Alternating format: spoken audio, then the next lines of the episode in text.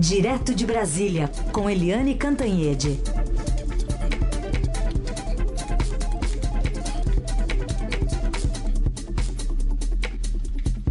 Oi, Eliane, bom dia.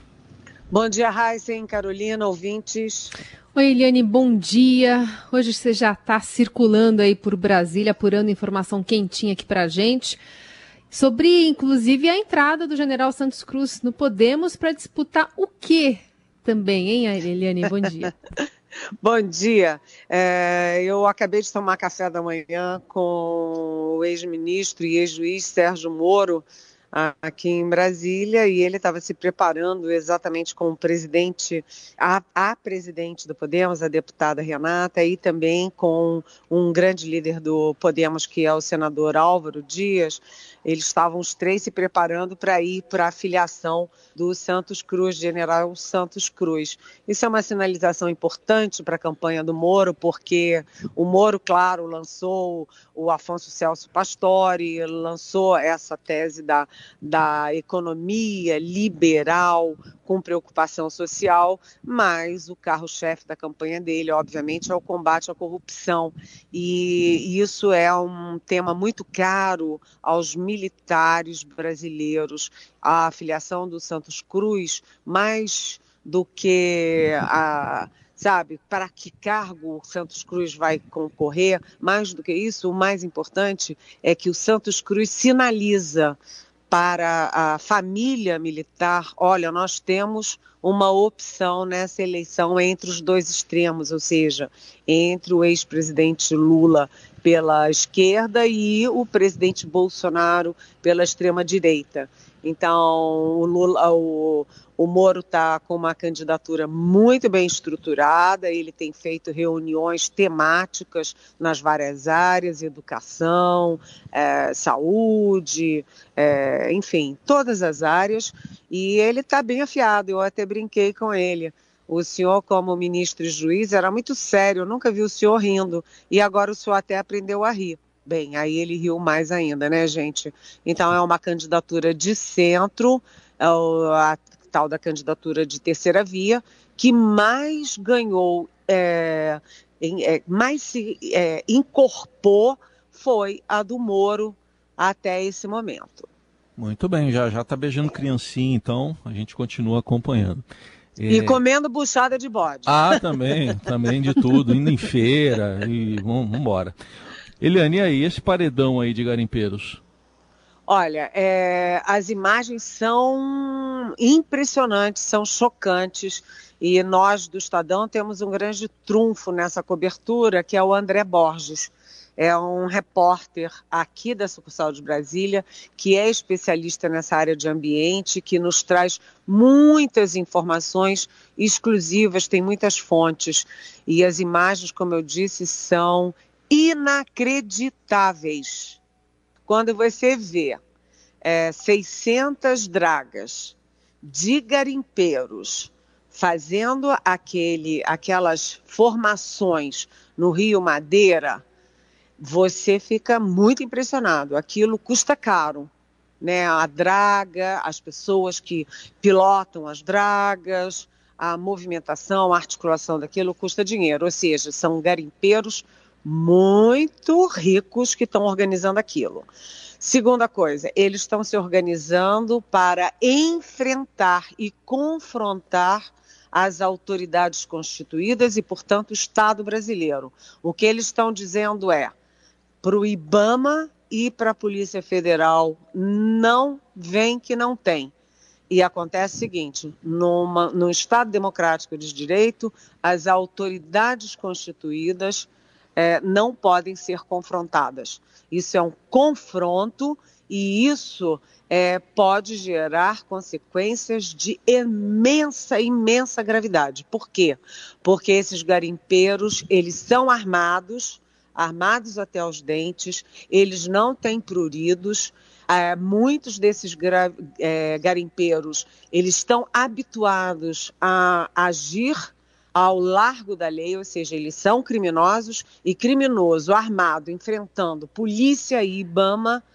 Olha, gente, isso é imensamente preocupante e nós temos que ter um olhar para o que está acontecendo no norte do país. Aliás, um norte que é hoje foco da mídia e das preocupações acadêmicas e dos governos do mundo afora, né? Porque você tem toda aí os todos os dados estatísticos mostrando que de 20, 2020 para 2021 você já teve um desmatamento na Amazônia que é de 22%, cresceu 22%.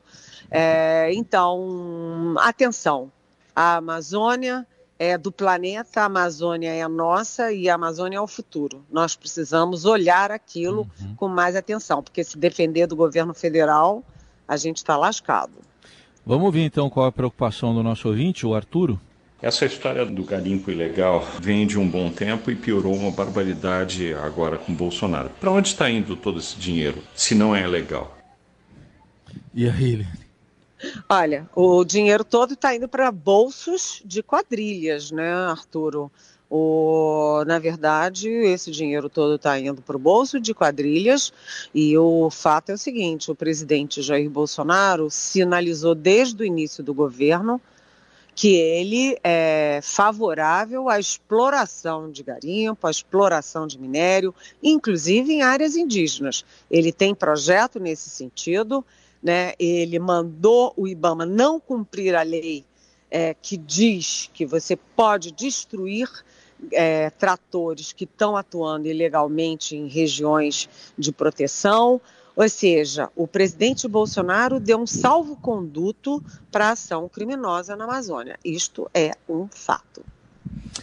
Eliane, outro assunto para a gente tratar é ainda, por incrível que pareça, essa celeuma que envolve as prévias do PSDB, que também não sei se está certo esse dia 28 aí, como queria né, a ala do, do governador aqui de São Paulo, João Dori, de Arthur Virgílio. Olha, uh, ontem eu conversei bastante ali nessa área de PSDB é, e você tem que, primeiro, né, eles estão muito furiosos com as FARGs, né, aquelas faculdades é, lá da, do Rio Grande do Sul que fizeram o aplicativo que deu tudo errado. Acham que depois de 72 horas a FARG soltar aquele, aquela notinha inodora de ontem é muito pouco. Na verdade, a cúpula do PSDB trabalha com a hipótese de ter sido hacker, ação de hacker, ou seja, ação criminosa. Por que, que eles têm essa certeza, praticamente certeza? Porque as prévias eram previstas, né, a votação estava prevista de 8 às 3 da tarde. E na véspera à noite, a cúpula do PSDB anunciou uma hora a mais. Em vez de começar às 8 da manhã, começaria às 7. E de 7 às 8, tudo funcionou perfeitamente. Só começou a dar problema a partir das 8. O que, que o PSDB conclui? Que os hackers estavam preparados para agir a partir das 8. E quando souberam que começaria às 7, não dava mais tempo de eles mudarem, uh, mudarem ali a tática de ataques. E agora as prévias do PSDB vão parar no TSE, porque o TSE já exigiu explicações, já deu prazo para o PSDB explicar, e também já há um movimento liderado pelo Tasso Gereissati, que foi presidente nacional do partido, governador do Ceará, para que a Polícia Federal investigue o que aconteceu. Mas isso é do ponto de vista do escândalo operacional. E isso tem efeito também nas uh, negociações e nas crises internas do PSDB. Porque quanto mais tempo demora para a gente saber quem vai ser o candidato do Cano, mais o pau está quebrando. Então, agora, quando você fala com o pessoal do Eduardo Leite, principalmente, mas também com Dória, a acusação é de fraude, a acusação é de compra de voto, é, a acusação é de jogo sujo. Então, vai ficando cada vez mais difícil uma união do PSDB. E a gente acabou de falar do Moro, né? É, enquanto o PSDB vai se esfacelando com as suas brigas internas, seus erros operacionais, a candidatura de centro que emerge com força é a do Moro. E análise política direto de Brasília com Eliane Cantanhede, agora para falar do, das movimentações também do presidente do Senado, Rodrigo Pacheco, que ontem, num evento do PSD, defendeu democracia, disse que teve gente até, ele falou, alguns até falaram que não haveria eleição. Esse alguns é bem conhecido, né, Eliane? Pois é, né? O Rodrigo Pacheco, ele cautelosamente, né? Porque ele é mineiro e ele é muito cauteloso. É, cautelosamente ele vai fazendo aí um contraponto ao presidente Jair Bolsonaro. É, ele já disse não ao pedido de impeachment do, do ministro Alexandre de Moraes do Supremo Tribunal Federal. Ele tem dito não aos ataques a à democracia, não aos ataques às urnas eletrônicas e às eleições. E ontem ele disse: tem gente até, é obviamente, o sujeito oculto era Jair Bolsonaro. Agora, a gente falou de Moro, falou de PSDB, e o Rodrigo Pacheco também está se mexendo muito.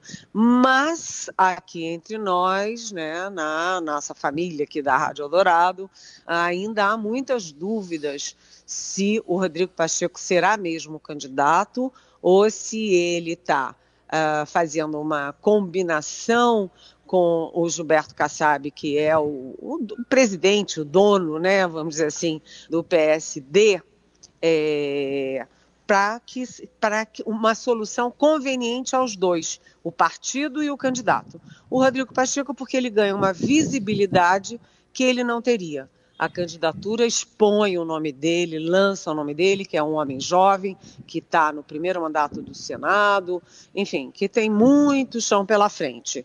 E, ao mesmo tempo, o partido, né, o PSD, ele fica mais confortável tendo um candidato e não tendo que optar é, nem por um lado, nem para o Lula, nem para o Bolsonaro, nem por outras candidaturas que vierem surgindo. Então, o que, que é isso? Os dois, o candidato e o partido, ganham tempo. E o fato é que o Rodrigo Pacheco, com o lançamento do Moro, passou a se mexer muito. Ele está viajando, está encontrando empresários, está é, tá fazendo discursos, ele está se mexendo, gente. Vamos falar também sobre algumas mexidas lá no Congresso Nacional. O senador Fernando Bezerra apresentou ontem o relatório da PEC dos precatórios, texto que foi analisado pela Comissão de Constituição e Justiça. E o parecer foi lido e, na sequência, os senadores de diversos partidos já pediram vistas, né? Então, um adiamento da votação. A expectativa é que haja uma nova reunião com líderes partidários aí e o texto seja apreciado na semana que vem. Mas esse parecer confirma o caráter permanente do programa Auxílio Brasil, como já havia sido anunciado por Bezerra, e não define qual será a fonte dos recursos destinada a bancar o novo programa social. A gente ouve um trechinho da fala do senador Fernando Bezerra. Com maior espaço fiscal, será possível majorar substancialmente o ticket médio do novo apoio assistencial e, além disso, implantar um piso de 400 reais mensais por beneficiário. Não há dúvidas de que o novo arcabouço social que se desenha amenizará as agruras financeiras atuais de contingente expressivo da população, impactando positivamente na redução da desigualdade de renda Eliane, tá difícil encontrar uma fonte para financiar essas ideias aí né, nesse finalzinho de ano e tem ouvinte perguntando se pode se encaixar em pedalada. Olha, Carolina, Heisen ouvintes, o senador Fernando Bezerra, que é líder do governo e relator da PEC dos precatórios, que é chamada de PEC da reeleição, é, ele diz que está tudo resolvido, que vai ser colocado em votação e que essa proposta já é consensual lá no Senado. Não é bem assim, não é bem assim, não. É, primeiro, porque ele arranjou uma solução muito mequetrefe para resolver a fonte dos recursos. Ele garante, na proposta dele, né, uh, que haverá recursos em 2022, que é o ano eleitoral, acabou a eleição, acabou o recurso. E cria a possibilidade de um projeto de lei, dá um ano para se criar um projeto de lei para definir as fontes dos recursos para tornar o auxílio permanente. Ou seja, meio né, mal ajambrada essa história. Né? O fato é o seguinte: se há uma unanimidade lá no Senado, é de que é preciso arranjar as verbas para os 400 reais do Auxílio Brasil. Isso todo mundo concorda, mas isso não significa que todo mundo concorde com a proposta do Fernando Bezerra. Tanto que ontem mesmo teve uma reunião de representantes de sete partidos lá no gabinete do senador uh, José Aníbal, do PSDB de São Paulo. E aí tinha gente do PT, do PSDB, do PSD, é, do MDB, enfim, é, todo mundo querendo fazer uma proposta alternativa à proposta alternativa do Fernando Bezerra.